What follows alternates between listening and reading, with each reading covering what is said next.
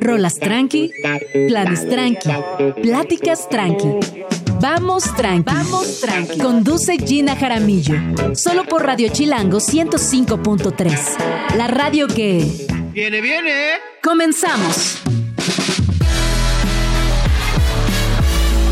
Buenos días, bienvenidos a Vamos Tranqui. Son las 11 de la mañana en punto. Mi nombre es Gina Jaramillo y me da muchísimo gusto saludarles donde quiera que se encuentren, pero más gusto me da todavía tener la posibilidad de acompañarles de aquí y hasta la una de la tarde en sus actividades, en el trabajo, en, no sé, en la casa, eh, haciendo ejercicio de un lugar a otro, en los trayectos. Cuéntenme qué están haciendo, arroba Jim Jaramillo, arroba Radio Chilango.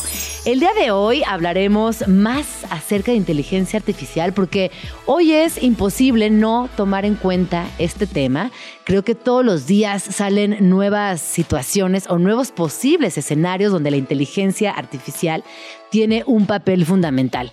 Claramente estamos aprendiendo a vincularnos con este nuevo recurso digital. Es evidente que a veces no sabemos bien qué hacer ni cómo responder a ciertas situaciones que se están generando. Y hoy vamos a hablar puntualmente sobre la demanda que impuso el New York Times sobre los derechos de autor porque resulta que mucha de la información que proveen estos chats de inteligencia artificial son rescatados directamente de la web, pero ¿y los derechos de autor ¿Dónde quedan? ¿Qué pasa con esto? Es delicadísimo, delicadísimo en toda la extensión de la palabra. Así que de esto estaremos platicando en unos momentos más con Luis Recendis. También me emociona mucho contarles que estará por aquí Mara Rajab y Francesca de Saint-Pierre para hablar del Festival Agua Viva, un festival literario feminista que ha recuperado lo mejor de la escritura en nuestro territorio, lo ha puesto al centro de la conversación y este año traen un programa alucinante. Y la buena noticia es que es un festival completamente en línea, así que no importa dónde estén, van a poder tener acceso, participar en los talleres y otras actividades de las cuales hoy vamos a platicar más adelante.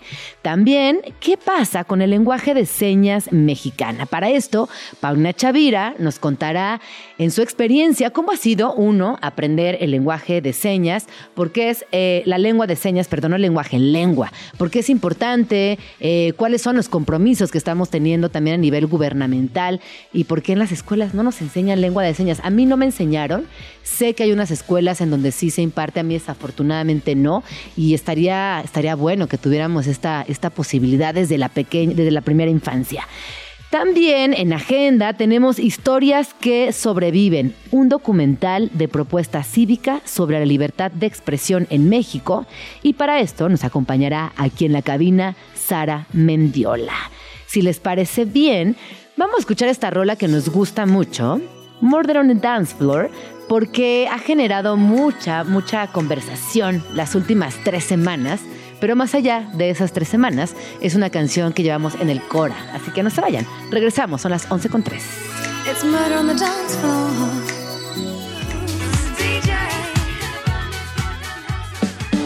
Escríbenos en Twitter, o Twitter, o X, o X, o como le quieras llamar. Arroba Jim Jaramillo y arroba chilango.com. Uso el hashtag Vamos Tranqui.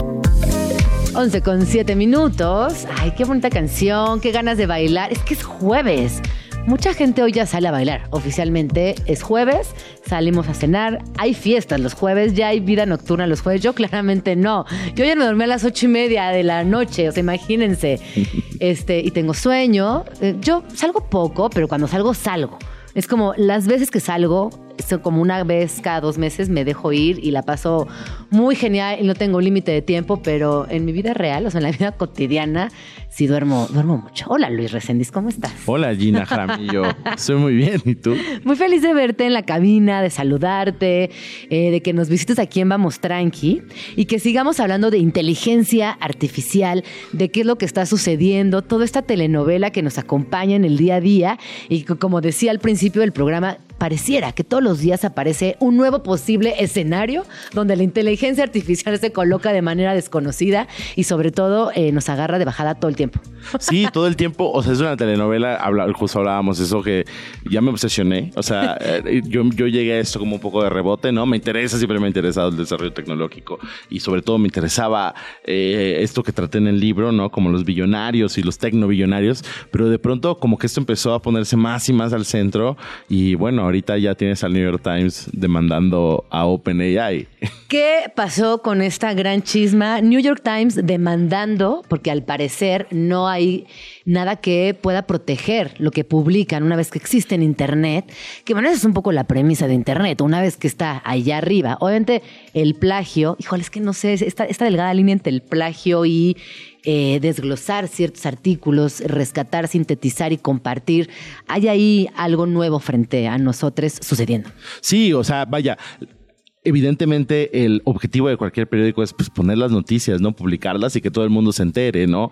Eh, sin embargo, aquí lo que está pasando es que, pues bueno, el New York Times tiene un servicio de suscripción, ¿no? El que llegó después de muchos años de, debatir y de pensar, ¿no? Se llegó a, un paywall, ¿no? Y obviamente eh, OpenAI se puede brincar ese paywall, ¿no? No le cuesta ningún trabajo. Eh, y bueno, estas, es, las, las, las las empresas de inteligencia artificial se entrenan con datos masivos que consiguen con algo que se llama web crawlers, que son como arañitas, que bots, arañas que van buscando todo internet y compilando toda la información. Y entre ellos pues obviamente los el New York Times dice en su demanda los millones de artículos del New York Times que han usado para entrenar a, su, a sus motores. Pero a ver, eh, a mí me pasa, por ejemplo, en, Twitter, nos pasa a todas las personas en X, cuando sale una columna que tiene mucha, mucha, este, que se mueve durante mucho tiempo en la mañana, pero no tiene muchas repercusiones en la mañana, que al poco tiempo ya alguien la sube eh, completa en Twitter sin que esté suscrito al medio indicado. No, es decir, tampoco es tan característico de las inteligencias artificiales. Todo el tiempo tenemos esta, este intercambio de documentos en Internet, que también es, es poco o mucho el chiste de la web. Es todo el chiste de la web, ¿no? O sea, el chiste de la web es que puedas linkear, básicamente, ¿no? En Australia, por cierto, eso es un dato curioso del que me enteré, hay un, hay un impuesto al link para, para Google, o sea, porque hubo un caso similar hace muchos años de los medios que demandaron a Google y bueno, al final en, ese país en específico existe el, el, impuesto al link, ¿no? Pero en el resto del, mundo no. Y el New York Times lo que dice es que eh, con determinadas instrucciones, ChatGPT te puede dar eh, textos completos del New York Times que están detrás de ese paywall, ¿no? Y los da gratis y además cobra, ¿no? Por, por, por, por acceder a esa información. Entonces, eh, esa es la base de la demanda mm. principalmente, ¿no? Eh, el, New York Times asegura que, que ChatGPT lo, está dañándolo, dañando al New York Times porque pone a disposición esa información sin pagarle nada al, al Times, ¿no? Y, y, permitiendo que otras personas accedan a esa información sin dar nada a cambio, ¿no? Eh, obviamente aquí, pues, hay, varias cosas en discusión, ¿no? Una es que, pues, en primer lugar, las inteligencias artificiales no tienen como objetivo reproducir fielmente nada, ¿no? Su, su, propósito es eh, entrenar con, con, con, grandes cantidades de, información, en este caso de texto, y a partir de ellas aprender cosas del lenguaje eh, para poder generar lenguaje coherente e inteligible ellas mismas. Eh, sin embargo, ¿no? Pues a final de cuentas sí es verdad que eh, se están entrenando con toda esta información y de hecho esa no es, no solo no es la primera demanda, por ahí George R. R. Martin, el, autor de Game of Thrones, demandó, Sarah Silverman, la comediante, también demandó, hay varias demandas sucediendo. Ah, o sea que esto sí, sí puede tener repercusiones importantes de manera negativa o de alguna manera tendrán que cambiar las, las reglas del juego. Yo creo que a lo que van a llegar es acuerdos económicos, porque eso es un poco lo que ya ha pasado, ¿no? En el caso de Business, Business Insider y Politico, esos dos medios llegaron acuerdos económicos, ¿no? O sea, como eh, OpenAI les paga para poder entrenar a sus modelos, ¿no? Pues además de una publicación como Business Insider tiene muchísima información, ¿no? En su base de datos. Y en otras han llegado como con Associated Press, han llegado a acuerdos de intercambio, ¿no? O sea, Associated les permite entrenarse durante los próximos dos años con su base de datos y eh, OpenAI los asesora, ¿no? Y les da como acceso a herramientas. No se sabe exactamente cuáles, pero ellos llegaron a un acuerdo. Entonces, muy probablemente esto vaya por ahí. Lo que sucede es que eh, eso eh, tiene varias ramificaciones, ¿no? Una de ellas es que, pues, entonces va a haber que pagarle un montón de medios. Y de gente también, autores y investigadores y demás. Ahí es donde empieza a ponerse complicada la cosa, porque, digamos, un medio muy grande, pues tiene esta cantidad de información, ¿no? O sea, gigantesca. Y obviamente es más sencillo llegar a un acuerdo comercial. Pero ¿qué pasa conforme vas bajando en la cadena, ¿no? ¿Qué pasa cuando llegas a un medio mediano, que a lo mejor no dio tanta información? ¿Cómo negocias eso? ¿Qué pasa cuando llegas a un bloguero, ¿no? A alguien que, o a nosotros en Twitter.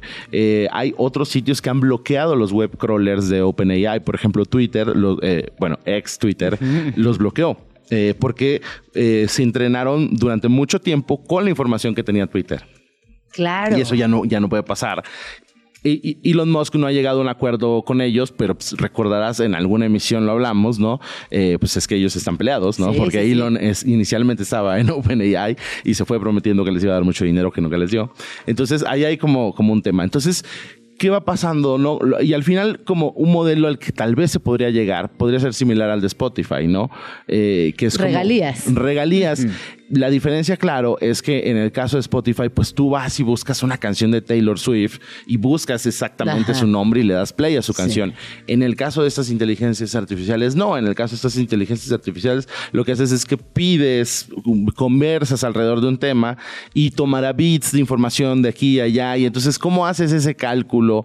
¿No? ¿Qué tanto viene de una organización periodística grande? ¿Qué tanto viene de un bloguero pequeño? ¿Qué tanto viene de un tuitero? O sea, ahí es donde se va a poner complicada la cosa. Está muy complejo controlar eh, toda esa información, porque como tú bien mencionas, es tanta, tanta información que viene de muchísimos lugares que yo veo muy complejo que se pueda lograr establecer algún tipo de tarifa o eh, impuesto por link o, ¿sabes? Es como, ¿cómo le hacemos? Esto es, lleva, pasando mucho tiempo. Fíjate que hace algunos días platicábamos con la doctora Raquel Ramírez Alguero acerca de Wikipedia, que cumplió 23 años de existir. Yo decía, ¿cómo es posible que en 20 años hayamos pasado de meter literal las fichas a mano, verificar la data y un montón de gente trabajando para que Wikipedia se volviera como un motor importante de información a lo que estoy platicando contigo? Es que fue un avance muy rápido y completamente inesperado para mí. Sí, o sea, la, verdad es que la tecnología en ese sentido, esos modelos han avanzado muy rápido y básicamente, justo eso es parte de la telenovela, que avanzan más rápido de lo que nosotros mismos podemos seguirles el paso, no solo las personas que estamos interesadas o los periodistas que lo están cubriendo, sino la legislación misma, ¿no? Van a una velocidad tan acelerada que, eh, las cortes no, no pueden ir a su ritmo, ¿no? Entonces, legislar esto va a ser muy complicado, ¿no? O sea, no, estamos ante un escenario en el que de pronto parece que ya nos rebasó, ¿no? No, y quizás también es momento de repensarnos como sociedad y decir, bueno, no necesitamos estos intermediarios llamados abogados para lograrlo, sino así como compartimos canciones, este, compartimos documentos, lleguemos a acuerdos entre nosotros mismos. sería, bueno, eso es casi utópico, sí, eso sería, ideal. Porque como que todo pareciera que esa es la indicación. Eh, ah, por eso hemos trabajado la humanidad durante siglos y pareciera que esta es una prueba de fuego que está frente a nosotros y que podemos llegar a hacerlo. No siempre necesitamos que un abogado nos diga qué hacer o que un papel, sino tener la posibilidad de ponernos de acuerdo, que ese es la gran, el gran reto de la sociedad contemporánea. Totalmente, y quizá pensar otras maneras de publicar, ¿no? Otras maneras de, pensar los derechos de autor. También eso, eso, eso podría servir para reflexionar acerca de eso, ¿no? Ahora, ahora que, por ejemplo, que Disney eh, acaba de soltar pues el primer Mickey Mouse al dominio Ay, público. ¿Cuánta conversación? A ver, ¿qué piensas de eso? No, pues vaya, o sea, ya era hora, ¿no? el secuestro de Mickey Mouse. El secuestro, lo tenían secuestrado, ya era hora, o sea, eh, pero bueno, eso nos hace pensar, eh, tal vez el, derecho de autor es demasiado restrictivo y estamos usándolo un poco mal, ¿no? O, hay, o hay actores abusando de él. Hay algo que pasa aquí también que se ha señalado en varios medios, ¿no? Que el New York Times a su vez ha, plagiado varias veces como institución, ¿no? O sea, se es, una acusación constante. Ha habido muchos casos de columnistas. La humanidad, ¿no? Yo creo que eh, entre inspiración y plagio hay una línea muy delgada. yo pienso en las vanguardias, por ejemplo. En el caso de las vanguardias artísticas, no es casualidad que mucha gente de pronto esté haciendo lo mismo. Estamos en realidad respondiendo a necesidades de nuestro propio momento histórico. Entonces, si las vanguardias existen, es decir, quiere decir que muchas personas estamos pensando lo mismo a la vez, uno. Y el segundo es que, pues sí, tú de alguna manera me influyes, pero también puedo llegar a plagiarte sin querer o queriéndolo, porque somos, hay una cosa de contagio creativo. Claro. sucede en todas las disciplinas. Lo que sucede es que creo que, o sea, plagio el plagio solo puede ser llamado plagio si es voluntario, ¿no? Exacto. Si quieres de verdad suplantar la no la identidad, pero el contenido, digamos, creado por otra persona y hacerlo pasar por tuyo, ¿no? en este caso no, no, se piensa en el, en el caso de el estreno de Armageddon y, e Impacto Profundo el mismo año, no recuerdo cuál fue, 1997 creo, ¿no? Que la gente decía como, ay, es que se copiaron. No, pues lo que pasa es que son, son miedos comunes a la humanidad, que nos pegue un asteroide. Desde que nos enteramos que somos una roca flotando en el espacio, nos preocupamos de que a lo mejor otra roca nos pegue, ¿no? Claro. Y entonces, bueno, ese año coincidieron. Ya ha pasado un montón de veces, ¿no? Eh, los, los, Juegos del Hambre, ¿no? Famosamente están como un poco basados en Battle Royale, que es esta película de, de japonesa, ¿no? Entonces, sucede todo el tiempo y hay una especie de contagio, como dices, creativo, que es inevitable. Y no solo es inevitable, sino que es indispensable para la creatividad, ¿no? O sea, tú, tú escribes, ¿no? Y tú sabes perfectamente que cuando uno está planeando algo, una de las primeras cosas que hace es como, ¿a qué se parece lo que voy a hacer? Sí. ¿No? Cuando presentas un proyecto creativo. O ya que lo terminas, te dicen, ay, yo conozco un cuento idéntico al tuyo. No, neta, enséñamelo, por favor. Yo juro que no lo conocía. Sí. Y es normal, o sea, eso también es parte de la conversación que dentro de la creatividad permite seguir generando nuevas formas o buscarlas, porque yo creo que algo muy mágico de la creatividad es que siempre estamos buscando o intentando generar algo nuevo, algo distinto. Así que, pues yo no sé qué va a pasar con estas demandas, con estas inteligencias artificiales. ¿Tú qué auguras en tu oráculo reciente? yo, creo que va a ganar eh, el, dólar. O sea, es como siempre parece suceder, va a ganar el dólar. Y lo que va a suceder es que se van, se va a abrir una llave de acuerdos económicos entre editoriales, entre medios grandes, ¿no? Y entre estas inteligencias artificiales. Creo que en dado caso, quienes pierden un poco más o quienes perdemos más somos los usuarios normales, ¿no? Como siempre. O sea, como siempre, ¿no? Como siempre, mano. No, yo creo, a mí me gustaría pensar como en inteligencias artificiales anarquistas. Estas que no son las famosas, que no son las que nadie conoce, pero que entre usuarios empecemos a contactar con unas inteligencias artificiales muy chidas, muy libres, que compartan data, que te digan, oye, Gina, ¿puedo subir tu libro? Si, oye, Resenis, ¿puedo subir tu libro? Obvio, súbelo. A la inteligencia artificial anarquista, por supuesto que sí. Ahí quiero estar. Es más, quiero ser parte de eso. Sí, bueno, ya hay inteligencias de código abierto, ya hay gente como un poco caminando hacia allá. Es, es, inevitable, ¿no? A final de cuentas, como el, decía el viejo lema de Internet, la información quiere ser libre, ¿no? Y, libre va a ser. Libre va a ser. Qué bonito, me gusta.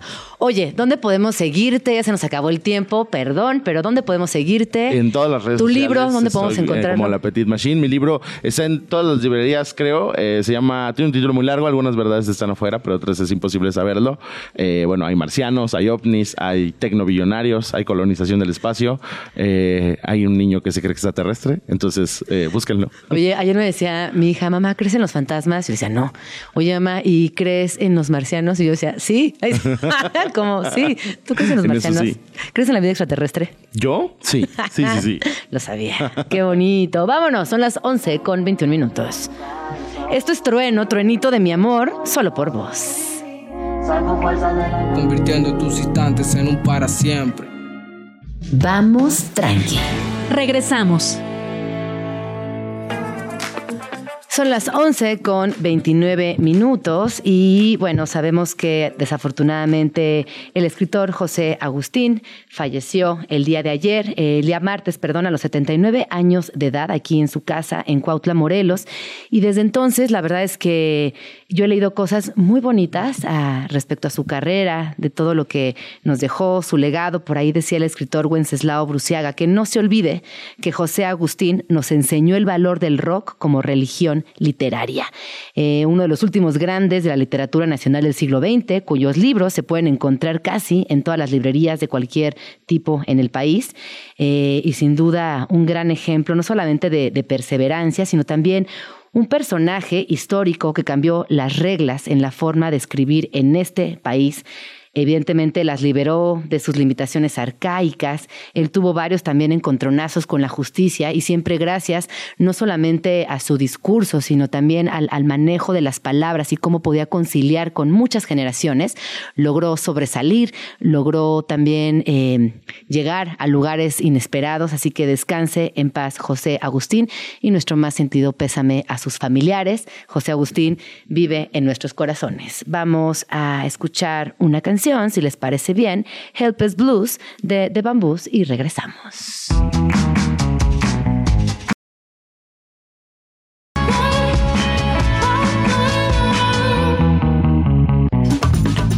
Agenda Chilango. En Vamos Tranqui, siempre hay plan. Si lo que buscas es un plan tranqui, pero con muchas risas, lánzate a ver Peter Pan que sale mal.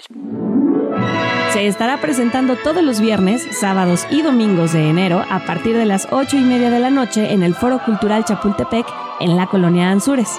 Esta puesta en escena está a cargo de la agrupación dramática de Tlalpan, que toma el cuento clásico de J.M. Barry para montar una nueva historia llena de humor y sarcasmo. Agenda Chilango. Para los y las amantes del arte contemporáneo, llega al Museo Tamayo Runic la primera exposición del artista en México que reúne una serie de piezas que exploran la relación entre el lenguaje, la escritura y la memoria, teniendo como eje la premisa de que el hogar es donde sea que se sienta un vínculo.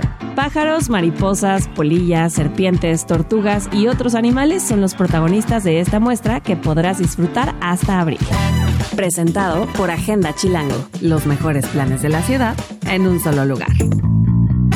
Para más información, visita chilango.com diagonal agenda. 11 con 35 minutos. Como bien les contaba al inicio del programa, eh, les vamos a platicar acerca de un festival literario llamado Agua Viva que va por su tercera edición y el cual no solamente ha sido un lugar seguro para muchas mujeres, muchas personas, eh, también ha sido un encuentro muy amoroso que desde las letras logra conciliar con diversos temas. Y para hablar acerca de la trayectoria del Festival Agua Viva y de lo que sucederá este año, me acompaña aquí en la cabina Mara Rajab, creadora del proyecto Traspatio, y en línea nos acompaña Francesca Design Pierre, quien está en Chiapas, en San Cris, San Cristóbal de las Casas.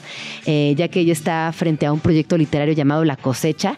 Ambos son proyectos que yo quiero mucho, que admiro mucho y que también reconozco que han generado una conversación muy amplia en, en todo el país. Bienvenida, Mara, ¿cómo estás? Bien, muchísimas gracias, Gina, por el espacio y muy contentas de poder compartir esta tercera edición. Hola, Francesca, ¿cómo estás? Bueno, ahí anda Francesca, creo que no nos está escuchando bien, pero ahorita en breve se, se sumará a la conversación. Eh, a ver, cuéntanos, este es un encuentro autogestivo eh, y personas de, de, todas las diversidades que están involucradas de alguna manera con la palabra y con los libros y que va por su tercera edición. Ah. ¿Cómo ha sido este recorrido, Mara? Así es. Bueno, también quiero eh, subrayar que falta presentar a otra compañera que no se pudo enlazar, que es Agustina Villela, que tiene una librería en Jalapa y entonces somos tres librerías del interior del país quienes convocamos este festival, que es autogestivo, como bien dices, colaborativo y colectivo. Y el trayecto ha sido muy precioso. Comenzó en la pandemia cuando estábamos encerrados y pues se necesitaban varias cosas. Uno, eh, dialogar, otro, generar ingreso y otro, eh, hacer cosas en comunidad, ¿no? Comprobar que solas no, no se puede, que siempre tenemos que hacer alianzas y sumar esfuerzos. Y fue muy bonito hacer un primer festival de 10 días con un montón de actividades. Ahora pues ya se redujo porque la vida ha cambiado y también tenemos que transformarnos según se va transformando el mundo. Pero pensar que una idea que surgió hace tres años continúa es muy bonito. Sobre todo mm. con tres mujeres que lo organizamos en diferentes partes pero que tenemos como muy claro el objetivo. Y bueno, Agua Viva eh, justo es un espacio para, para compartir experiencias y compartir expertices entre mujeres. Así lo vemos, más que como un lugar donde vas y escuchas y aprendes, sino un lugar de compartir. Yo tengo que reconocer que una de mis experiencias más bellas durante la pandemia fue haberte conocido, Mara. Hicimos un taller alucinante. Y fíjate que de- desde ese taller hay varias personas que se convirtieron en amigas personales. Eh, Morra se conocía a través de la pantalla porque nos juntábamos los sábados en un taller literario eh, muy específico porque tenía que ver con maternidad. Muchas mujeres que teníamos bebés en casa estábamos atravesando por momentos muy rudos, eh, aunados a la pandemia y todas las capas que ya sabemos que emocionalmente, económicamente y físicamente eran eh, muy palpables. La maternidad era otra de la cual pues poco se hablaba y que era muy dura porque era constante, era cansada y estaba muy presente. Y gracias a ti pudimos conectar muchas mujeres, hicimos una publicación y fíjate que a partir de entonces tengo grandes amigas de este taller, así que muchas gracias. Ay, no, pues qué bonito. Ese taller con Isabel Zapata y, eh, ha sido una maravilla, ha sido muy generoso y muy hermoso. Eh, y sí, hemos hecho mucha comunidad. Mucha comunidad. Oye, a ver, y cuéntanos, eh, ¿qué va a pasar en el Festival Agua Viva? ¿Qué días va a suceder? ¿Cómo podemos sumarnos? ¿Y quiénes van a participar en esta edición? Muchas gracias. Bueno, te voy a explicar también un poquito, súper rápido, cómo funcionamos. Porque es colaborativo, porque se hace una, una vaca, o sea, todo el ingreso se hace una vaca y se divide en partes iguales. Entonces, la idea es sumar a, a las invitadas y que ellas este, promocionen y jalen las, digamos, las más reconocidas con las que van comenzando para que, pues, haya una horizontalidad en el festival, ¿no? Entonces, eso nos parece súper importante, que nos autogestionemos también trabajo y de manera eh, colectiva, aunque no nos conozcamos. Ya está Francesca en la línea, esa es la buena noticia. sí. Hola Francesca, ¿cómo estás? Hola, queridas, qué gusto escucharlas. Muy bien, ¿y ustedes? Muy bien. ¿Qué, qué dice San Cristóbal de las Casas? ¿Cómo, ¿Cómo está todo por allá? Uy, San Cristóbal amaneció muy soleado hoy, con un, un poquito de frío, pero todo bastante tranquilo después de una temporada bastante turística de inicio de año. Claro, ¿no? Como La Paz. Está regresando La Paz a San Cris. Ajá, exactamente. Y la vida cotidiana del pueblito. Qué bueno. Oye, no sé si pudiste escuchar lo que estábamos platicando previamente Mara y yo, pero justamente estábamos eh, compartiendo lo importante del festival y cómo se gestionaban también los recursos de una vaquita y a partir de ese recurso se dividía en partes iguales para quienes participaban. Si quieren continuar, por favor. Sí, y bueno, entonces, para que sepan que lo que van a pagar es también para dignificar y hablar del dinero, la literatura y las mujeres en, ¿no? en el ámbito literario, que nos parece muy importante. Y bueno, pensamos en una cuota bastante accesible, que son 600 pesos por 12 actividades, en donde encuentras a Guadalupe Nettel, a eh, María Galindo, a Carla Fessler, a Mónica Nepote, a Marisela Guerrero, a Isabel Zapata, a Gabriela Damián, a Gabriela Jauregui. Este, bueno, tenemos 12 actividades durante cuatro días. Entonces, te va saliendo el taller como en 60 pesos y eso, la verdad, está increíble. Y queremos apostarle a, a organizarnos de otras maneras, Claro. ¿no? También. Y el festival, la tercera edición, que siempre son 100% virtuales, se pueden conectar desde cualquier parte del mundo, se va a realizar del 21 al 24, al 25 de febrero. El 21 tenemos un brindis entre las tres libreras para inaugurar el- la tercera edición y a partir del jueves están las actividades a full hasta el domingo. En la mañana, eh, al mediodía y en la tarde para que tú bueno, te organices y puedas asistir a todas las actividades o las que tú gustes. Es una sola cuota que te digo de 600 pesos con acceso libre y eh, pues eso eh, no se graban las sesiones porque queremos como generar este lugar seguro donde podamos intercambiar con muchísima confianza. Y, so- y el tema central es el antropoceno. También pensamos en esta ocasión que estaría padre como poner un tema para, para las actividades y también pensamos que el antropoceno es un tema importante, no para encontrar respuestas, sino como para más bien cuestionarnos y generarnos preguntas. Francesca, cuando hablamos del antropoceno, ¿de qué estamos hablando exactamente? Si nos puedes dar un poco de, de luz y de claridad para que quienes nos están escuchando sepan uno, ¿por qué escogieron ese tema? Y dos, ¿de qué va exactamente? Sí, pues mm, realmente nosotras lanzamos esta, esta temática muy preocupadas por lo que está pasando en el mundo. Creo que es una preocupación y una inquietud que pues nos atraviesa a todos en cualquier lugar. Eh, el antropoceno en sí es como una, la, idea de esta época eh, geológica histórica del mundo en donde el antropos, el hombre, el ser humano, es como el, el, dueño de todo, podemos decir, ¿no? Y mm, donde el planeta está completamente dominado por el impacto humano. Ahora bien, esta temática la lanzamos con la idea de que sea muy abierta a una reflexión desde diferentes personas, escritoras, eh, diferentes géneros literarios, eh, diferentes geografías también y pensamientos sobre eh, qué está pasando en el mundo hoy, hacia dónde vamos, qué está pasando con el despojo, los recursos naturales, em, las guerras, qué podemos hacer desde la literatura, también desde nuestro género, desde la, el ser mujer, desde las luchas, eh, desde la poesía, etcétera em, cómo podemos procesar todo esto que está pasando y hacia dónde vamos. Entonces, claro, no todos los talleres tienen que ver directamente con la temática, pero eh, sí hay varios que justo van por ahí eh, y la quieren analizar desde la escritura, desde el cuerpo, desde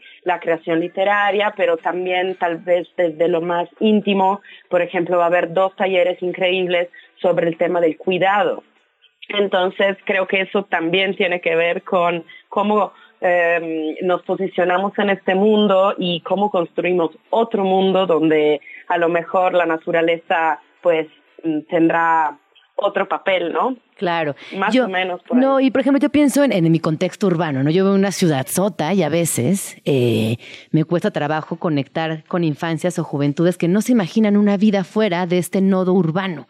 Y me parece que este tipo de conversatorios, este tipo de encuentros también nos ayudan a reconocernos como, como personas, como seres que habitamos más allá de nuestros nodos urbanos. ¿Qué piensas, Mara? Más allá del nodo urbano y también de nuestra labor, ¿no? Porque luego creemos, por ejemplo, que la literatura o los libros son bondadosos y generosos en sí, pero también hay un impacto, también hay una movilidad que afecta al medio ambiente, ¿no? Y a la tierra. Entonces, ¿qué está pasando? Porque, bueno, nosotras estamos creíamos como que el calentamiento global y todas estas cosas estaban más a futuro y el año pasado ya nos demostró, ¿no? Que está que hay que hacer algo, por lo menos invitar a reflexionar, como te decía, tal vez no encontrar respuestas, pero sí decir, a ver, en este ámbito en el que me estoy moviendo, ¿qué está pasando? Y hacia dónde vamos. Me encanta. Entonces, a ver, recuérdanos las fechas, por favor. Claro que sí, comenzamos el miércoles 21 de febrero, termina el domingo 25 y las invitadas, si me permites, las voy a volver a repetir. Son Carla Fessler, Gabriela Damián, la colectiva Geobrujas, Valeria Mata, Isabel Zapata, Daniela Rea, María Galindo, Gabriela Jauregui, Viviana Benchunchan, Mónica Nepote, Marisela Guerrero. No, pues cartelazo. Muchas felicidades también porque eh, lograr reunir a todas esas escritoras pues es una chamba grande y ojalá que muchas personas nos estén escuchando, que se acerquen, pueden eh, seguirles en redes sociales tal cual como arroba festival agua viva. Así es. Ahí van a encontrar toda la información y ya escucharon, es, un, es una cuota de recuperación muy accesible y créanme, yo que he tomado estos talleres, que he participado eh, en estos espacios, vale mucho la pena y lo que, lo que van a aprender se quedará para el futuro. Así que muchas gracias por haber venido. Redes sociales de la cosecha, de ustedes en Traspatio, todo, por favor. Bueno, también quiero decir que va a haber muchas sorpresas en redes porque hicimos muchas alianzas con Bookmate, con Nadia Distribuye, con Anagrama. Entonces vamos a hacer varias este, rifas y sorteos en redes para que estén atentes. Y bueno, nos pueden eh, este, nos pueden seguir en redes como Traspatio Librería Morelia, El Entusiasmo Librería, Agua Viva Festival y bueno, La Cosecha Librería en Chiapas. Me encanta y me encanta que también todo surja desde un lugar que no es precisamente la Ciudad de México, si bien va a ser digital y va a impactar a quien quiera ser parte, me gusta también que se estén tejiendo otras posibilidades fuera de las grandes, grandes ciudades. Así que muchísimas gracias por su labor y ahí nos vemos, obviamente, en No. el festival. Muchísimas gracias a ti por el espacio. Francesca, muchas gracias. Te mandamos un, un abrazo gigantesco hasta allá, hasta San Cris. Y ya sabes que yo te he visto por lo menos dos veces al año, así que pronto, pronto te veo. Aquí te espero, un saludo desde el sureste. Cuídate mucho, son las 11 con 46 minutos, 47. Vamos a escuchar una rola, esto es Bésame sin sentir de Micro TDH y volvemos porque ya está por aquí mi queridísima Paulina Chavira.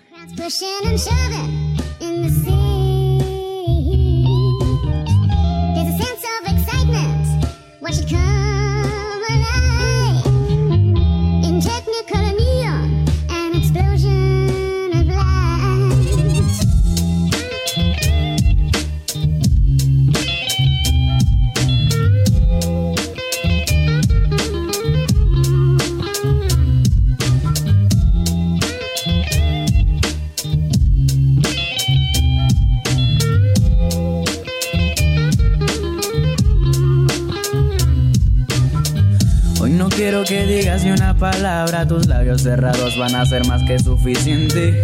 Quiero que te relajes, tu mente abra, te acerques a mí, que luego me beses lentamente.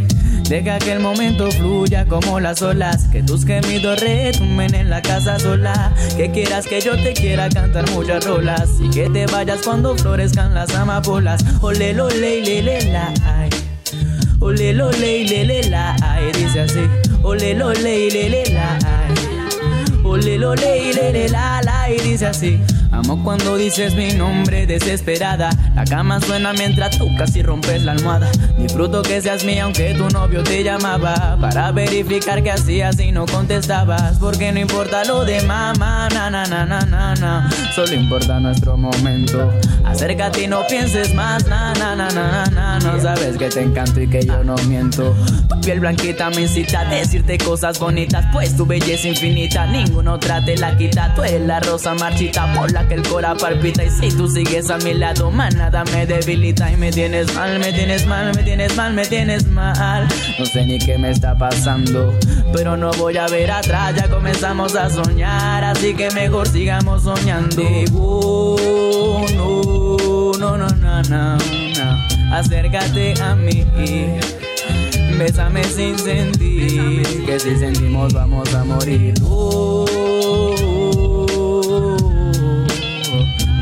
Ser así.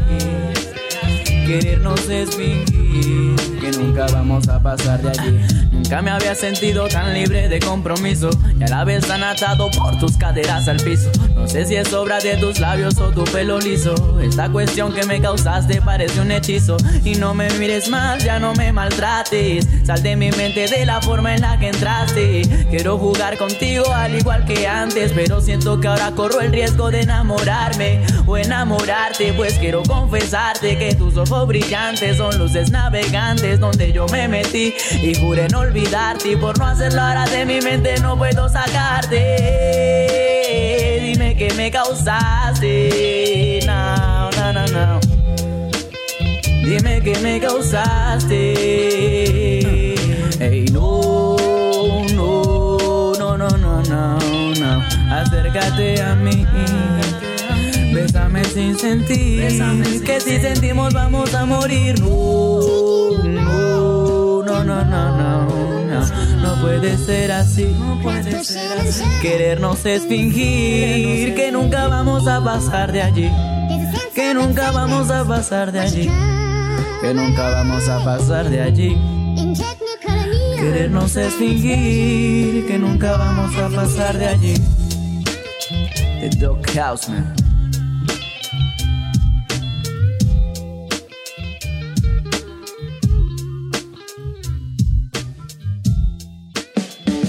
Escríbenos en Twitter, o Twitter, o X, o X, o como le quieras llamar. Arroba Jim Jaramillo y arroba chilango.com. Uso el hashtag Vamos Tranqui.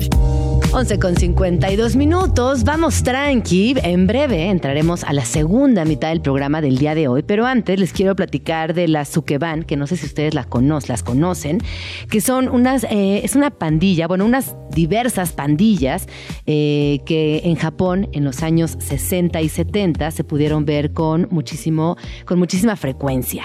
Eh, ¿Qué pasaba con estas chavas? Bueno, pues básicamente eran mujeres que se reunían en grupos que estaban cansadas de ser vistas como mujeres sumisas, obedientes, que de alguna manera siempre estaban acatando las normas tanto sociales como laborales como políticas. Y eh, fue en ciudades como Tokio donde comenzaron a verse estos grupos de mujeres con pelos teñidos de colores neón, faldas largas, rebeldía. Y digo faldas largas porque ustedes saben que la cosificación de las niñas japonesas que estudian en un uniforme muy particular que se puede ver también replicado en en manga japonés y en otras, en otras disciplinas, siempre son retratadas con faldas muy cortitas, con calcetas arriba y en esta hipersexualización de la infancia que trasciende después hacia, hacia otras edades, eh, venía de alguna, de alguna manera saturando y cansando mucho a las mujeres. Entonces buscaban dejar de lado la obediencia, la modestia y la cortesía a la cual habían sido sometida durante muchos siglos.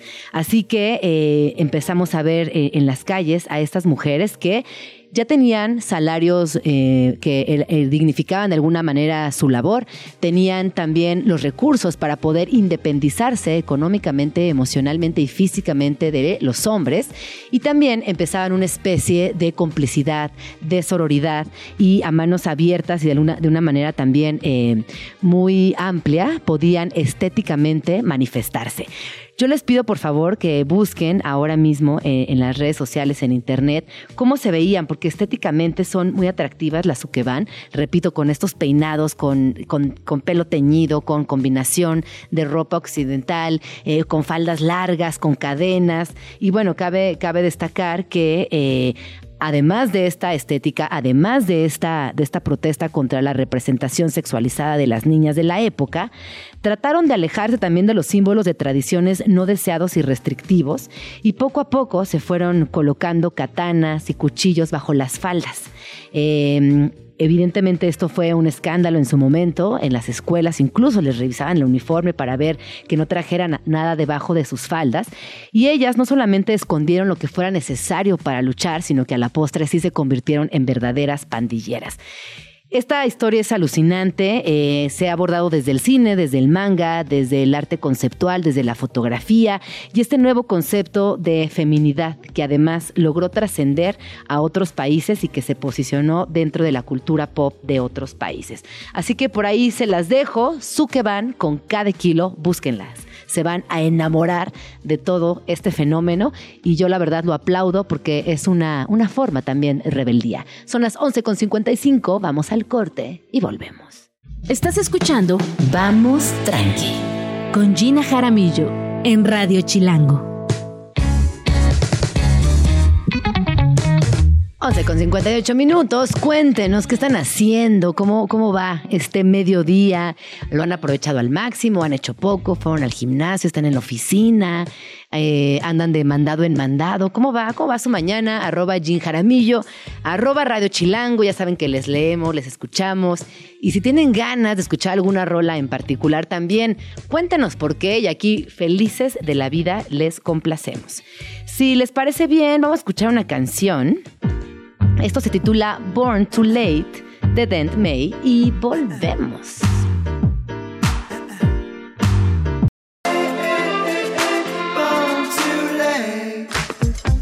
Estás escuchando Vamos Tranqui con Gina Jaramillo. Son las 12 con 3 minutos y ustedes saben que en este programa hablamos constantemente de inclusión, de accesibilidad y la, de las diversas formas en las cuales podemos eh, no solamente integrarla a nuestra vida en el día a día, en lo cotidiano, sino también abrirnos a las múltiples posibilidades de su existencia.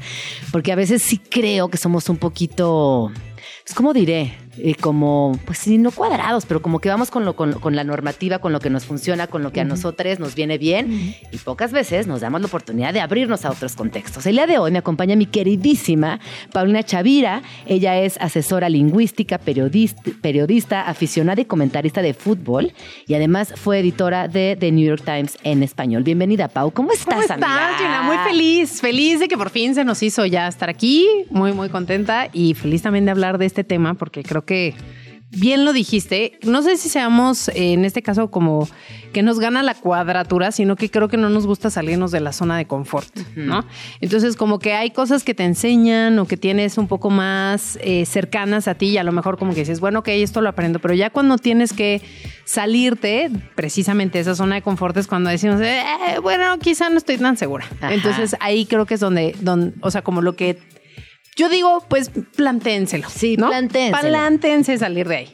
Creo que muchas veces hablamos del lenguaje inclusivo, por ejemplo, Ajá. que siempre ya sé que Tema, genera mucha tema. controversia, es tema, eh, a muchas personas incluso les, les genera peleas. Hay peleas en Ah, torno al lenguaje inclusivo. Total, total. Sí, Pero sí. el día de hoy me gustaría platicar contigo acerca de la lengua de señas mexicana, que Sí. yo me acuerdo perfecto el día que me contaste que ibas a empezar un curso. Sí, y justo. Que, y que me llamó mucho la atención porque dije, órale, qué rifada, qué buena onda, qué, qué, qué ganas de querer aprender algo nuevo. Y me pareció muy lindo de tu parte como darte esa oportunidad de entrarle a algo completamente distinto. ¿Cómo Co- ha sido? Pues mira, es un reto maravilloso, pero también me ha permitido, uno, conocer mucho de, o sea, más de la lengua, ¿no? Que esa es una de como de mis pasiones y las cosas que más me encantan, me gustan, pero también me ha permitido conocer mucho eh, cuáles son como las mismas limitaciones que yo me pongo, los mitos o los conceptos mal establecidos que yo tenía, ¿no?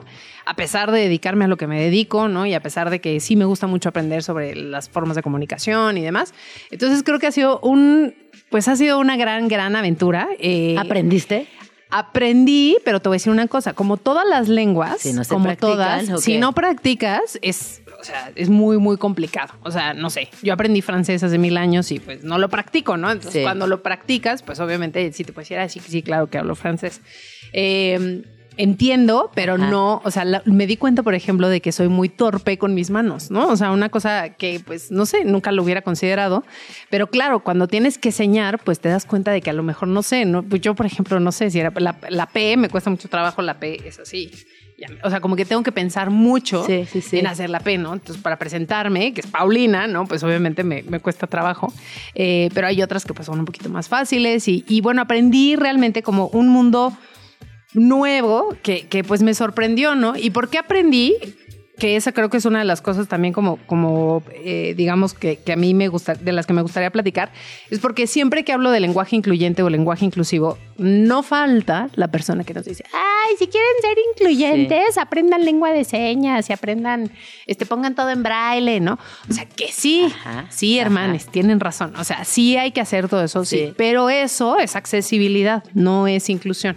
Eh, el permitir que, eh, o bueno, no el permitir, sino el considerar más bien que todas las personas tengan acceso a la información, a este, a contenidos, a lo que sea que tengan ese acceso, bueno, eso se logra a partir de la lengua de señas eh, mexicana en este caso, ¿no? Pero también eh, se logra a partir de tener materiales en braille o de tener sitios web eh, adapta- eh, sí, se llaman, pues sí, adaptados o adapta sí, adaptativos, ¿no? O sea, que se van adaptando a las necesidades de las personas que en este caso consulten Claro. un sitio web, ¿no? Entonces hay muchas cosas que tenemos que hacer, sin duda, ¿no?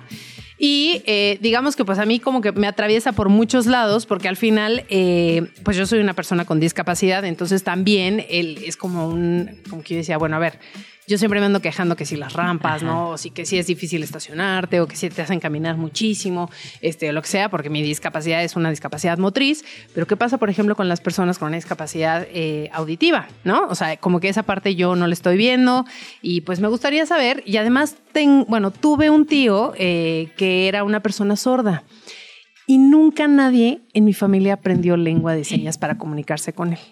Él se adaptó y creó como ciertos sonidos y ciertas eh, pues señas, ¿no? Como para que poderse comunicar con su familia. Es como que yo sentía que tenía ese pendiente. Claro, en mi sí, ser, sí, sí, ¿no? sí, esa deuda familiar. Esa deuda familiar, Claro. exacto. Entonces, cuando llegué, yo, o sea, así, grave error, y creo que esa es una de las cosas que las primeras que me gustaría hablar, es que yo decía, bueno, ok, si tú tienes algo en texto escrito, o sea, bueno, en texto, más bien, si lo tienes en texto, Dios, está escrito, pues la gente que no escucha Puede lo leer. puede leer. Y no. No, grave error. Muchas personas sordas no saben español.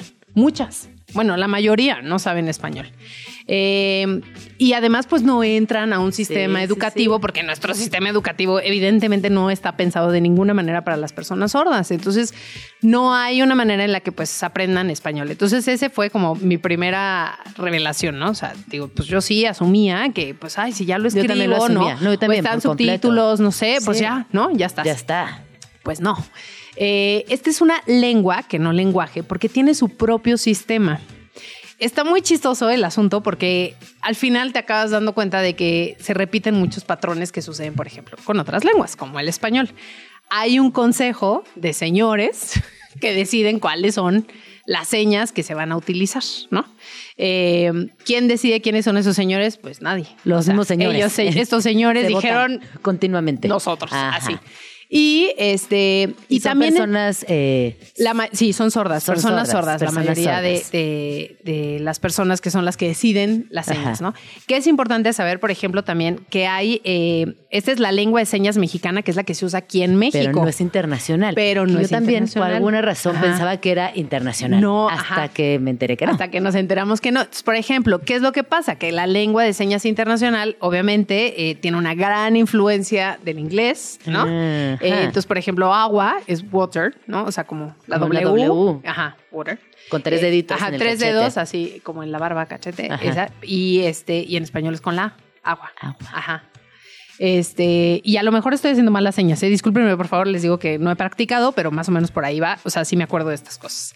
Eh, luego, eh, bueno, ya tienes esta lengua de señas internacional que normalmente es la que va y se establece en diferentes países. Entonces es un poco lo mismo que pasa pues con, con quienes, con Ay, quienes sí, hablamos con y la nos comunicación, señamos. históricamente. Ajá, históricamente. Sí. Entonces aquí, bueno, hay muchos países, por ejemplo, en África, ¿no? Que usan el sistema, el- la lengua de señas internacional, porque es la que les llegó. Sí.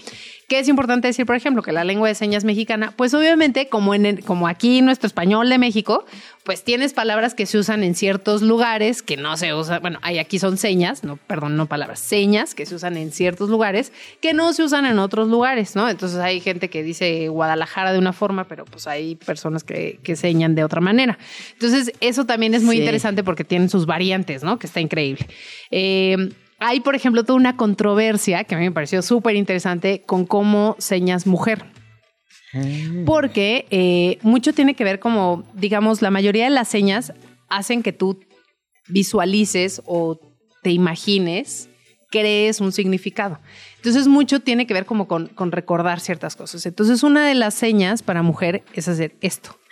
Porque es como... Está, eh, Paulina está haciendo hacia abajo. Hacia abajo. ajá. Está haciendo como si hicieras hacia abajo eh, con, Con la palma mano. de la mano. Ajá. Como aplacando. Como Pero, cálmate. ajá, exacto. Eso lo vemos nosotras, pero ¿qué es lo que Wow. dicen? Que eso viene realmente de que la falda, en teoría. Ah, o sea, también, sí. también muy Híjole, no este, sé. estereotipo, Ajá. ya sé. Es igual de patriarcal. Ajá, exacto, terrible. Entonces, ¿qué es lo que pasa? Que pues obviamente hay personas que dijeron, "Oye, yo No. ya no quiero hacer esta seña para mujer, entonces voy a hacer esta otra seña para mujer, que no me acuerdo en este momento cómo era, pero bueno, hay otra seña Otra para seña. mujer. Entonces ahí ves también cómo hay estas Pero eso diferencias. está increíble, porque Está es como increíble. se va actualizando el lenguaje, así como Claro. decimos todes. Exacto. También en las señas se va actualizando y eso está muy mágico. y Es muy maravilloso, lindo. porque además creo que eso nos demuestra también, pues, cómo obviamente necesita adaptarse, ¿no? ¿Qué pasa? Que luego también, como, pues creo que también un poco como en el español, pero creo que es muy marcado en la lengua de señas mexicana, que siempre hay la de, ah, no, a mí no me gusta cómo seña esta persona. Ay, Mucho, no, claro. Eh, porque además como que no hay una escuela, digamos como, no sé, yo sé que la Real Academia Española nos causa el mayor amor-odio que existe en este planeta, ¿no? O que las academias, ¿no? Como que nos sacan ronchas, pero de alguna u otra manera lo que tenemos que ver positivo de la existencia de estas academias es que establecen como ciertas normas. Tú ya dirás si, ay, a mí esta norma no me gusta, o sea, a mí- Ajá. A mí que la ¿Sabes si la RAE. tomas o la dejas? Ajá, a mí que la RAE diga que la E es antinatural para utilizar en el lenguaje incluyente me da risa loca, porque obviamente es la vocal que más utilizamos en español. Pero, o sea, lo sé, lo conozco, no estoy de acuerdo y ya está, ¿no? Pero sé, o sea, como que hay por lo menos un marco, digamos. Pues normativo. Yo sé que no nos gustan las sí, normas, sí, no sí. nos gusta mucho así como que nos digan, oye, no, que esto sí o esto no. Pero eso nos da como un espacio de convivencia. Es que so- sobre todo en el lenguaje las normas incomodan porque van tarde, son medio ridículas. Es, es- es pe- repensar algo que va tarde y da, da- dan ronchas. Pero fíjate que lo que pasa ahora, o sea, por lo menos, o lo que digamos como mi experiencia con la lengua de señas, es que me parece que es algo que está sucediendo, o sea, que no va tan tarde como sí pasa como con el español, por ejemplo. ok, ok. Eh, me parece que aquí sí es algo que está sucediendo más en el momento y también pues eso es como lo que causa ciertas eh, rispideces, ¿no? O sea, entre Sí, distintos grupos. Y, por ejemplo, ¿en dónde está alojado este grupo de señores que dice, ah, no, pues ahora vamos a usar esta seña para mujer? Eh, o bueno, más bien, que lo señan, no que lo dice, este, pues está en Facebook. Ahí es donde está ese grupo, ¿no? Eh, luego, otra cosa que me gustó mucho es que, por ejemplo, la mayoría de las personas no tenemos un nombre que nos hayan dado dentro de la comunidad. Ok. Entonces, para que tú tengas un nombre en la comunidad, Ajá. te lo tiene que dar alguien de la comunidad sorda. No, no, tú no puedes llegar y decir, ah, no, pues yo me quiero llamar así, ¿no? Eh, entonces, por ejemplo, me acuerdo mucho que una de mis compañeras, eh, a ella le habían puesto su nombre porque la persona que le puso el nombre le gustaban mucho sus ojos, le parecía que tenía unos ojos muy, Muy brillantes. bonitos. Entonces, lo que hacía era que utilizaba la, el- la, digamos, como la seña para el nombre, eh, digamos, de su inicial, ¿no? En este caso creo que era Natalia, entonces era la N, ¿no? Que es así con, digamos, con, Con el índice y con sí. el dedo medio hacia abajo. Este, la N y luego, este, como que hacía, así como que le abría los ojos. ¿A ti cómo te nombraron? A mí no me han nombrado. Bueno, Ah. no, sí, el otro día me acaban de nombrar, igual y era por mi sonrisa. Ah. Entonces era como la P y ya no me acuerdo bien cómo era la sonrisa. ajá. Este, entonces, bueno, o sea, como que te van nombrando y entonces ya cuando tú te presentas, pues te presentas con ese nombre. Ah, muy bonito. si no lo tienes, lo que tienes que hacer es deletrear, ¿no? O sea, bueno. Se- señar Sí. este, por Sí. cada una de las letras según sea la seña, ¿no? Eh, y entonces, bueno, pues eso, o sea, como que a mí todas esas cosas me parecieron súper interesantes. Por ejemplo, para mí que me gusta el fútbol, Sí, sí, sí. obviamente hay señas para cada uno de los equipos, ¿no? Entonces el de las chivas es como que es el cuernito, El de las chivas. Ajá. Este, entonces creo que eso, o sea, es de verdad muy, muy rico. Y creo que a mí la sensación que me quedó fue como de, ¿por qué no todas las personas estamos Oye, aprendiendo Pau, esto? ¿y por qué en las escuelas no nos enseñan? Justo, eso me ¿Pasa encantaría en todos los saber. países o en México particularmente Me- no nos enseñan? No lo sé, no te lo podría decir así tajantemente, Ajá. pero eh, sé que es algo que ni siquiera está considerado. O sea, por lo menos aquí en México, ¿no? O sea, ¿qué es lo que pasa? Que muchas veces hay, y era lo que me contaban en la escuela en donde yo tomé este curso de, de lengua de señas, que además está todo el tiempo, ¿no? O sea, ustedes pueden eh, meterse. No me encanta la página web, pero bueno, da igual. Antes, creo que fue antes de que habláramos de, de un lenguaje un poco más este, acertado, pero se llama escuelaparasordos.com y, este, y ahí es donde pueden encontrarlo. Yo lo encontré eh, porque lo vi en Yo también, en este sitio Sí, sí, sí, de. Kate Artigues De y Kate Bárbara, Artigues y Bárbara. Anderson, que está este, dirigido, digamos, a hablar de noticias o hablar de eh, las personas con alguna discapacidad, la que sea.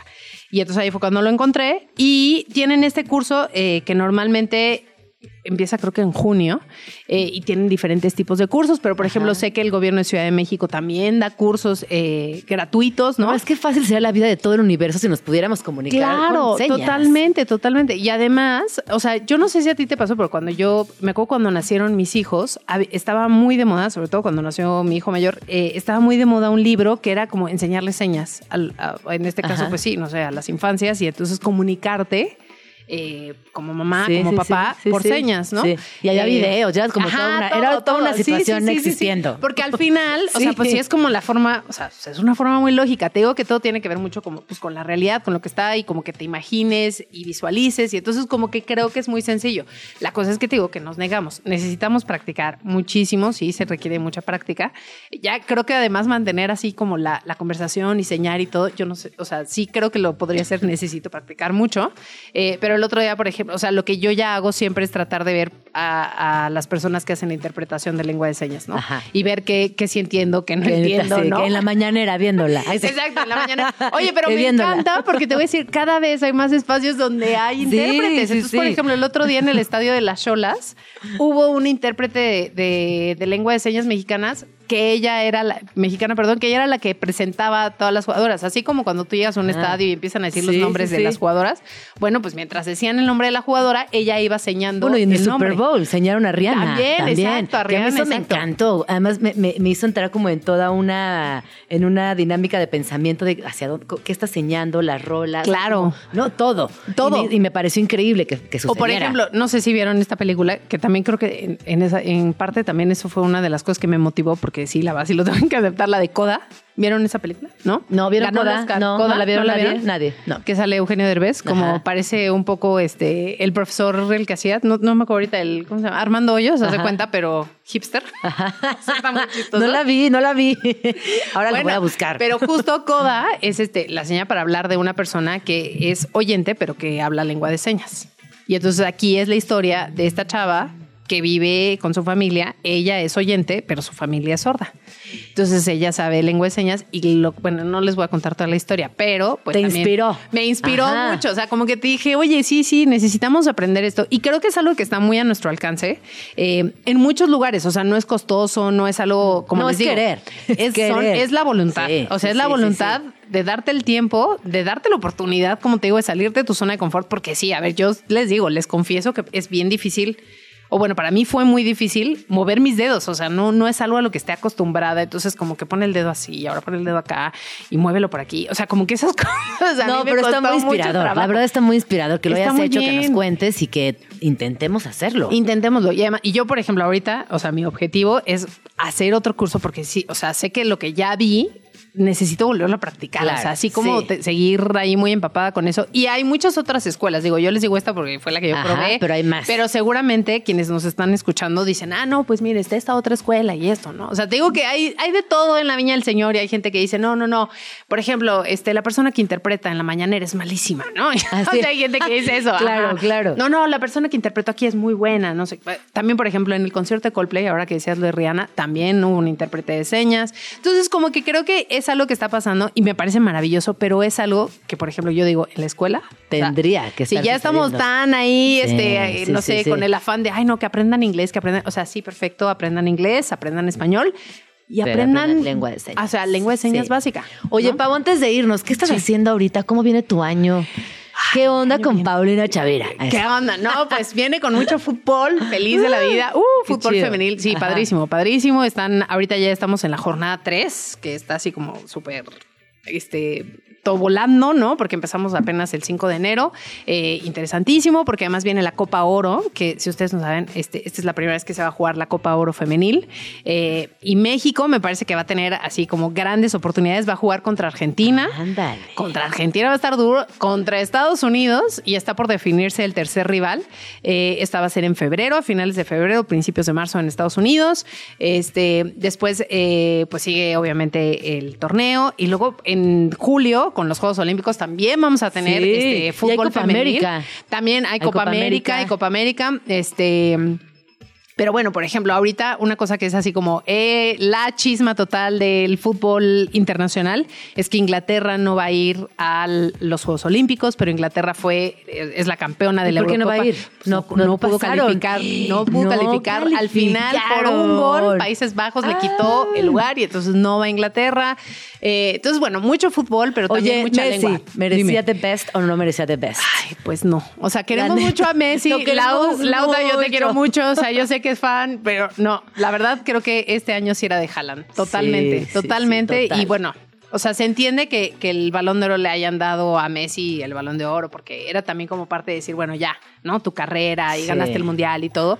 Pero ya, el de Best creo que sí le tocaba a Haaland. Pero bueno, lo votaron igual. Es que eso también es fue- otra cosa. No fue ninguna trampa. Y además hay que decir, se votó, o sea, lo votan los capitanes de los Sí, equipos, sí. periodistas especializados y este y ¿cómo se llama? Pues gente que, que, que, Que le sabe, que Ajá, le no es como sabe. que ya, no sé, toda la afición argentina se haya puesto Sí. así, ah, quiero votar la, la, por Messi. 100 No, votos no, por no. persona. Exacto. No, no, no, no, no. Entonces, bueno, está bien. Se le llevó. Ay, Sí. Pau, muchas gracias por venir. Hombre, Vamos tranqui. ¿Dónde Vamos, podemos seguirte? Estoy en Ape Chavira, en, en Twitter, en, bueno, en X. Ya, es que no me gusta decir X, pero bueno, en X. ¿Cómo se dice? ¿Cómo se dice tuitear ahora? ¿Extear? No, ahora, ahora lo pusieron como postear, que me parece terrible, pero, bueno, ajá. un, Sí, sí. tuitear era muy bonito. O un X, ¿no? Un X. Puse un X. Puse un X. Publiqué un X. No, pero sí postear. Se me hace terrible, pero ya. Nada. Ya, no me voy a pelear. En Instagram y también en el podcast Encanchadas, que hoy estrena su segunda temporada y les platico como las historias del fútbol femenil. Si ustedes no le han entrado al fútbol femenil en México, bueno, ahí pueden encontrar historias súper interesantes como de la portera Blanca Félix, que es a mí, me encanta, es la portera de Chivas, que el día que se cortó el pelo, se liberó y encontró un poder. ¡Qué magia! Se puso la piel chinita. Sí, no, bueno, yo así casi lloro con Blanca. Este, no sé, el de Charlene Corral, que Charlene Corral es una de las grandes jugadoras que tenemos en México, la única pichichi que tenemos en México, ella jugó en España, apenas empezó a jugar aquí en México, en México está jugando espectacular en Pachuca. O sea, hay muchas historias Está ahí. chidísimo el fútbol femenil. Sí, está padrísimo. ¿Sabes que son unas historias muy, muy inspiradoras? Entonces Sí. yo, por ejemplo, si tienen niñas, niños, niñes, escuchen Encanchadas. Es justamente un contenido apto para todos los públicos y además también como, sí, muy inspirador. O sea, la mayoría han tenido que, que trabajar muy, muy duro para estar en donde están hoy, para ser hoy futbolistas profesionales. Así que sigan a Pau Chavira y entérense de todo lo que sucede con el fútbol, con la lengua y con tantos otros temas más que mi queridísima Pau siempre trae muy a la mano. Sí. Muchas gracias por venir. Te Ay, quiero un mucho. gusto. Yo a ti. Qué Muchas gracias. lindo. Gracias, gracias por el espacio. Y la verdad es que eh, teníamos mucho tiempo como posponiendo Ay, esta sí, cita. no se Por podía. fin Se logró. Se logró, se que logró. tengas un año nuevo, un año nuevo, ¿eh? No, la volé. O sea, ya al día, di- al día 18. Sí, de febrero, no, no es cierto. Que tengas un 2024 muy chido y con muchos Tú proyectos. también, Millín. Muchas felicidades. seguido. Yo Ven feliz de la vida seguido, y que haya muchos espacios como, como este, como vamos tranqui. Y como enganchadas. Sí, y que mucho espacio para las sí. mujeres. Y cuéntanos también historias chidas, porque Sí. es bonito también escucharlas por ahí. Muy empoderadas. sí, Aquí están diciendo duda. que regreses. Ah, yo ahorita- feliz. ahorita la vamos a comprometer. Yo feliz para de la que vida regrese regreso con cuando otros ustedes temas. quieran. Cuando ustedes quieran regresar. Muy bien. Muchas gracias, Pau. Vámonos al corte. 12 con 25. Estás escuchando Vamos Tranqui con Gina Jaramillo en Radio Chilango. Son las 12 con 28 minutos y les tenemos un aviso parroquial. Y es que a partir de hoy tenemos un programa nuevo aquí en Radio Chilango. Escuchen esto. Radio Chilango. Hey, ¿cómo están? Le habla Carlos Vallarta. ¿Qué hubo? Soy Jonás Fierro, alias el mamarracho triste, ahora el vegano violento. Soy Coco Celis. Le invito a que escuche Duques y Campesinos todos los jueves a las 7 de la noche. Jálense para acá para que disfruten de lo bueno. Sí, vamos a despotricar contra lo que se deje. Por Radio Chilango 105.3 FM. Vámonos. La radio que... Viene, viene, ¿eh? Iba chido. Ya te sale. Ya escucharon, se estrena el día de hoy, Duques y Campesinos. Hoy en punto de las 7 de la noche conducen Carlos Vallarta, Coco Celis y Jonás Fierro. Comedia, muy buen humor, muy buena onda. Eh, van a tirar cábula por todos lados, así que estén pendientes porque se la van a pasar muy bien. Así que ya nos irán contando cómo va este show. No se lo pierdan, ya saben, aquí en Radio Chilango 105.3 de FM en punto de las 7 de la noche. Vamos a una rola y regresamos.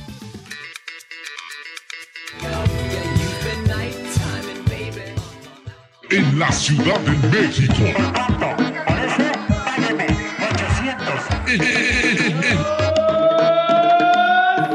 Sonidos de la capital. Pida sus ricos tamales oaxaqueños. Ya llegaron sus ricos y deliciosos tamales oaxaqueños. No hay sonido que llame más a un chilango que el de los ricos y deliciosos tamales oaxaqueños. ¿Sabías que la voz detrás de este sonido pertenece a un jarocho? Acérquese y pida sus ricos tamales oaxaqueños. El vendedor de tamales Elías Zabaleta grabó este peculiar sonido a los 17 años, cuando a un tío se le ocurrió la idea de hacer un audio para evitar que los vendedores de tamales acabaran roncos o mudos después de tanto gritar por las calles. Pida sus ricos tamales oaxaqueños. Sin embargo, por mucho tiempo no se hizo nada con la grabación que quedó guardada en un cajón. Años después, un amigo de Elías se la pidió para comenzar a vender y aunque el negocio no duró mucho, El cassette quedó en manos del jefe del amigo, a quien se le ocurrió la idea de hacer más copias y comercializarla. Ya llegaron sus ricos y deliciosos tamales oaxaqueños. De las ventas o regalías del uso de su voz, Elías no ha visto un peso, pero al menos tiene la satisfacción de saber que con su voz ayuda a cientos de vendedores en la Ciudad de México y el resto del país. Acérquese y pida sus ricos tamales oaxaqueños. Por cierto, el veracruzano cambió la venta de tamales por tacos de canasta.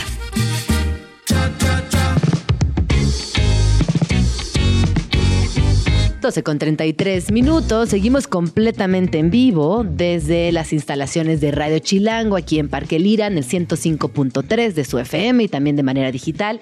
Ya saben que se pueden poner en contacto con nosotros en arroba Jim y arroba Radio Chilango. Eh, ya está aquí conmigo en la cabina Sara Mendiola, ella es directora de la ONG Propuesta Cívica y el día de hoy vamos a platicar acerca de historias que sobreviven, un proyecto que reúne historias que a veces pareciera que son ficción, pero que desafortunadamente es la realidad de nuestro país. Y para que nos cuentes un poquito más, Sara, quisiera darte la bienvenida y agradecerte por estar aquí en Vamos Tranqui. ¿Cómo estás? Muy bien, Jimmy. Muchas gracias por el espacio, por la empatía para hablar de estos temas. Oye, a ver, platícanos, ¿qué es exactamente Historias que sobreviven y qué historias reúne? Historias que sobreviven es una campaña que lanza propuesta cívica que busca reflejar el último momento de vida de los periodistas, el momento en el que fueron asesinados, pero también busca recoger, recordar las historias que ellos estaban contando, las investigaciones periodísticas que estaban realizando y que fueron el motivo por el cual fueron asesinados. Hoy eh, vamos a platicar específicamente de la historia del periodista Gustavo Sánchez Cabrera que fue asesinado el 17 de junio del año 2021 en la comunidad de Morro de Mazatán, en el istmo de Tehuantepec, en Oaxaca. Cuéntanos un poquito esta historia y ahorita vamos hacia las demás. Este segundo cortometraje eh, relata la historia de Gustavo Sánchez Cabrera, de Tabo, Gustavo un año y medio llevaba sufriendo amenazas, siendo víctima de amenazas de muerte, de secuestro, sufriendo actos de intimidación, él denunciando a las autoridades de Oaxaca, denunciando a la Secretaría de Gobernación, al mecanismo de protección para periodistas. Ninguna autoridad hace nada, ni la del gobierno de Oaxaca, ni el federal. Y lamentablemente estas amenazas se concretizan en junio de 2021. Gustavo estaba desarrollando una investigación importantísima. La explotación ilegal de hidrocarburos allá en la zona del istmo de Tehuantepec y estaba poniendo los focos en las autoridades que estaban involucradas. Y después de esto ya no supimos nada de esta investigación, alguien le dio seguimiento, ¿qué pasa? Nadie. Ya no sabemos nada, se silenció una voz y junto con ello nos quedamos sin esa información. Híjole, es que es, ah, lo, que dice al principio, ¿no? A veces pareciera que estas historias vienen de libros de ficción y desafortunadamente es la realidad de nuestro país. En muchos lugares nos enteramos todos los días de más asesinatos de periodistas y de cómo se ha convertido también en una profesión de altísimo riesgo. Sí, imagínate, Jean, que Gustavo, una noche antes de ser asesinado, pidió a gritos a la Secretaría de Gobernación un chaleco antibalas.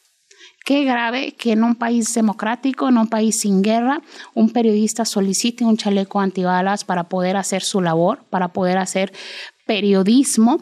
Y pues bueno, es la realidad, tristemente, nuestro país es el primer país a nivel mundial donde más periodistas se asesinan y donde más periodistas se desaparecen. Y la otra, eh, la otra cara de la violencia contra el periodismo es la impunidad. Junto con eso tenemos una impunidad que rebasa el 98%. Es decir, que tenemos una fórmula casi, eh, o sea, que no podemos de alguna manera derribar. Es muy complejo, o sea, nuestra realidad es muy compleja, hoy nos rebasa en todos los sentidos. Exactamente.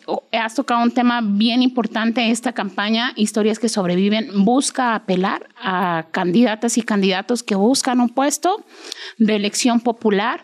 Si ellos o ellas llegan al poder, ¿Qué van a hacer para revertir esta situación? ¿Qué van a hacer para que estas historias no se repitan? ¿Qué van a hacer para que México deje de ser el país más peligroso para la prensa? Vemos cómo llegan candidatos y candidatas de diversos partidos al poder, pero ninguno llega con la voluntad política para atender mm. la problemática.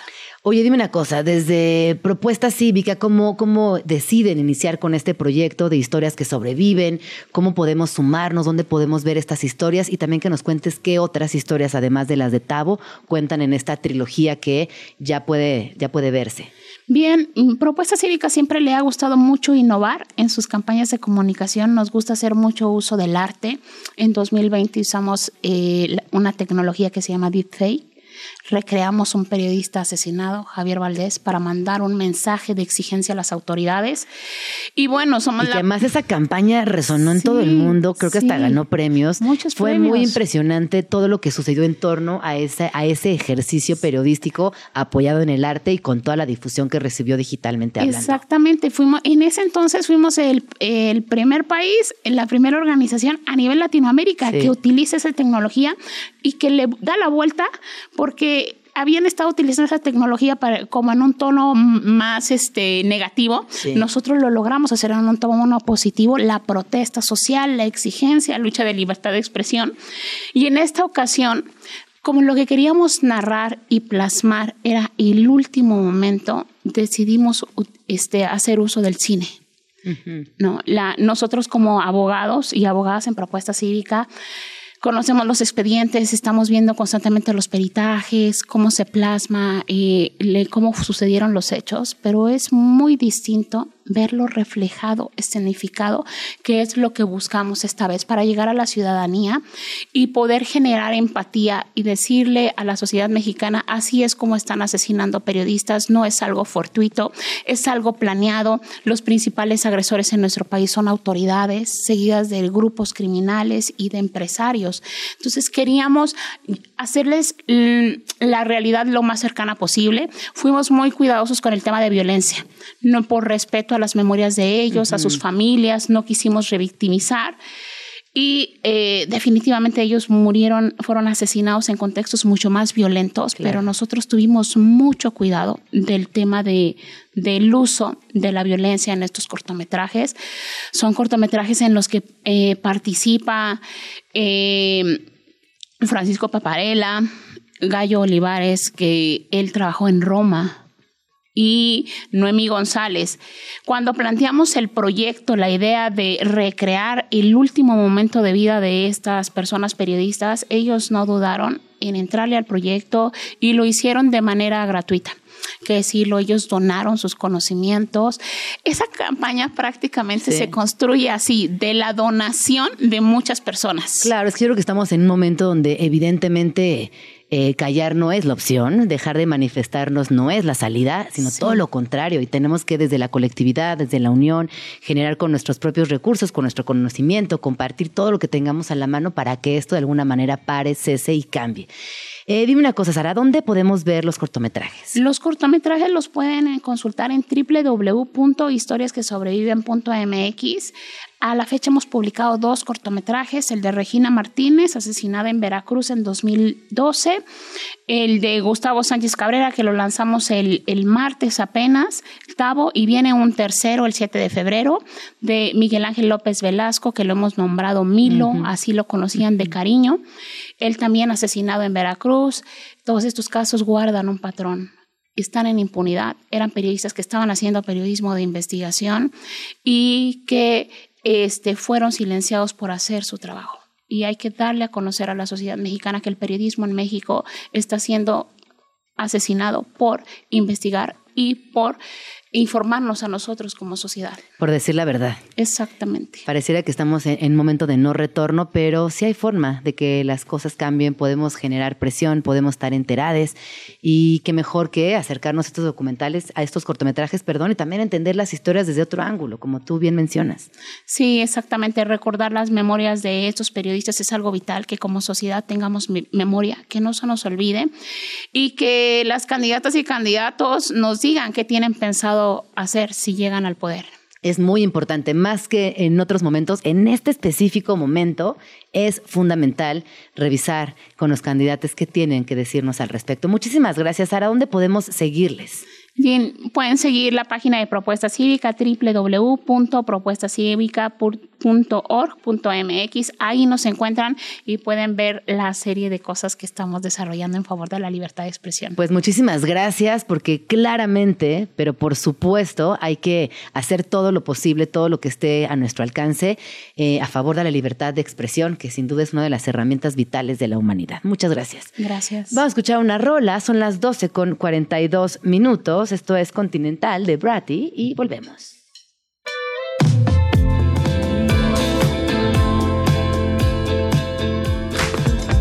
Estás escuchando Vamos Tranqui con Gina Jaramillo.